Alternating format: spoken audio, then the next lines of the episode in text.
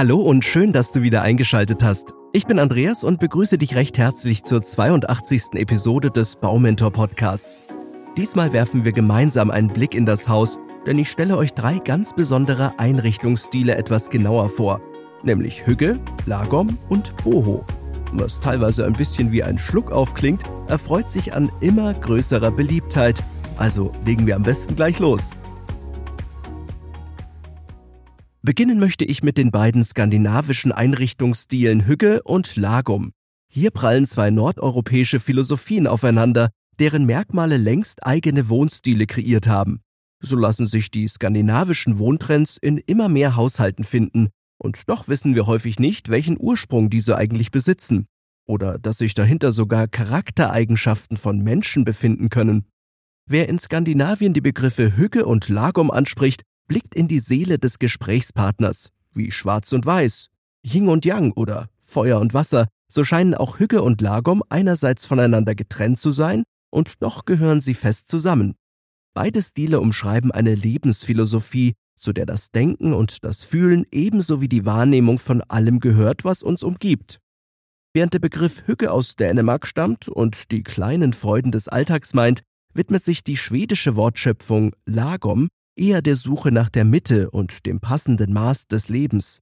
In beiden Fällen streben die Personen somit das wahre, oft eng mit der Natur und den Mitmenschen verbundene Glück an. Das dänische Wort Hügge umschreibt ein wohliges und warmes Gefühl der Zufriedenheit, des Lebens im Moment, des Glückes an kleinen Details oder des Strebens nach dem Besonderen. Skandinavische Wohntrends haben das Konzept des Hügge über Jahrzehnte hinweg genutzt. Warme Farben, naturbelassene Stoffe, eine Gemütlichkeit ausstrahlende Einrichtung. Wer in ein Haus eintritt, das nach diesem Stil eingerichtet ist, der will bleiben. Ganz einfach, weil er sich pudelwohl fühlt. Eine sinnvolle Übersetzung für das schwedische Wort Lagom zielt ungefähr darauf ab, mit dem Wesentlichen zufrieden zu sein. Folgt ihr dieser Philosophie, verzichtet ihr auf einen Konsum im Übermaß. Gesucht wird vielmehr das, was uns Menschen glücklich macht, die Verbundenheit mit der Natur und der Gesellschaft, das Ausschöpfen unserer Potenziale, das Nutzen unserer Kräfte, die Rückbesinnung auf das, was uns auszeichnet und was uns zu den Personen gemacht hat, die wir heute sind. Die Grundeigenschaft des Lagom ist daher die bescheidene Bodenständigkeit, das Schweigen, wenn es einmal nichts zu sagen gibt, das Handeln im richtigen Moment und natürlich der Verzicht auf das Unwichtige. Minimalismus ist hier das Zauberwort. Wie aber sehen die Einrichtungsstile in der Praxis aus? Gar nicht so einfach, euch das Ganze über einen Podcast näher zu bringen, aber ich werde es versuchen. Bei Hügge dreht sich alles um naturbelassene Einrichtungsgegenstände. Dabei kann es sich um Möbel aus massivem Holz handeln, ebenso aber um Fliesen aus Granit. Sitzgarnituren sind mit festen Leinen oder mit Leder bezogen. Eine darauf liegende Kuscheldecke könnte beispielsweise aus weicher Schafswolle gewebt worden sein. Sämtliche Farben im Haus präsentieren sich erdnah und warm. Die Dekoration besteht aus Stein und Holz. Die Aura eines auf diese Weise eingerichteten Raumes wirkt sehr bequem und soll eure Gäste beim ersten Anblick willkommen heißen. Der robuste Charme der Gestaltung spendet Vertrauen und Geborgenheit. Anders sieht dagegen eine Wohnung aus, die gemäß der Lagom-Philosophie eingerichtet wurde. Hier dominieren helle Farben wie Weiß und Grau. Die Zimmer weisen große Fenster auf, die für genügend Tageslicht sorgen. Helligkeit spielt eine wichtige Rolle. Sie erlaubt es schließlich, auf künstliche Lampen zu verzichten oder um das allgemeine Wohlbefinden zu steigern. Hört hierzu gerne auch mal in die 40. Podcast-Episode rein, wo wir uns ausgiebig mit der Bedeutung von Tageslicht beschäftigen. Zwar kommt beim Lagom-Stil als Rohstoff für die Möbel auch Holz in Betracht, Böden und Wände können aber auch mit Fliesen aus Stein dekoriert sein. Und doch soll es davon immer nur das Nötigste geben. Schwere und klobige Schränke werdet ihr bei diesem Einrichtungsstil nicht finden. Beim Vergleich von Hügge und Lagom fällt auf, dass sich beide Stile kaum im gleichen Haushalt finden lassen.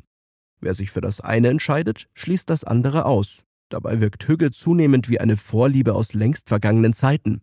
Die Philosophie des Lagom übernimmt dagegen die Sehnsucht nach einer intakten Umwelt und einer lebenswerten Perspektive für unsere Kinder und Enkel. Genutzt wird lediglich, worauf nicht verzichtet werden kann. So viel zu den beiden skandinavischen Einrichtungsstilen. Wie bereits erwähnt, möchte ich noch kurz auf einen weiteren Stil eingehen, den sogenannten Boho-Style, bei dem es um viel Kreativität geht. Verspielte Accessoires, Möbel aus natürlichen Materialien, viele bunte Textilien, und ein gewisser Hang zum Unkonventionellen zeichnet die Einrichtung aus. Einst nannte man das Wohnen in diesem Stil leicht abfällig, hippie-schick, doch diese Zeiten sind vorbei. Längst gilt Boho mit seinem lässigen, entspannten und doch harmonischen Ambiente als absolut vorzeigbar. Dabei sind Widersprüche und optische Brüche nicht nur akzeptiert, sondern durchaus gewollt. So kombinieren Boho-Fans Dekoartikel aus Naturmaterialien mit opulenten Textilien, schillernde Farben mit einfachen Vollholzmöbeln, Vintage-Elemente mit opulentem Samt oder Mohair. Kreative Freiheit, die sich in einem bunten Farb- und Stilmix zeigt, ist die Grundlage vom Einrichten im Boho-Stil. Wirkliche Regeln gibt es hier nicht, außer vielleicht einer. Mix muss sein. Einheitliche Farbkonstellationen oder große Möbelwände ohne kleinteilige Elemente passen also nicht ins Konzept. Darüber hinaus sind euch alle Freiheiten gegeben, erlaubt ist, was gefällt. Der Begriff Boho geht übrigens auf das Wort Bohemien zurück. In Frankreich kannte man seit dem 15. Jahrhundert das Wort Bohemian für aus Böhmen stammende Angehörige des Roma-Volkes. Von diesen fahrenden Menschen, die in bunt bemalten Wagen lebten und die einen bunten Mix kultureller Einflüsse mitbrachten, entlehnten sich Künstler und Intellektuelle im 19. Jahrhundert ihren Namen für einen Lebensstil, der sich bewusst vom Bürgertum abgrenzte. Individuell und einzigartig, bunt gemischt und mit einer eigenen Geschichte. Das macht Einrichten im Boho-Stil aus.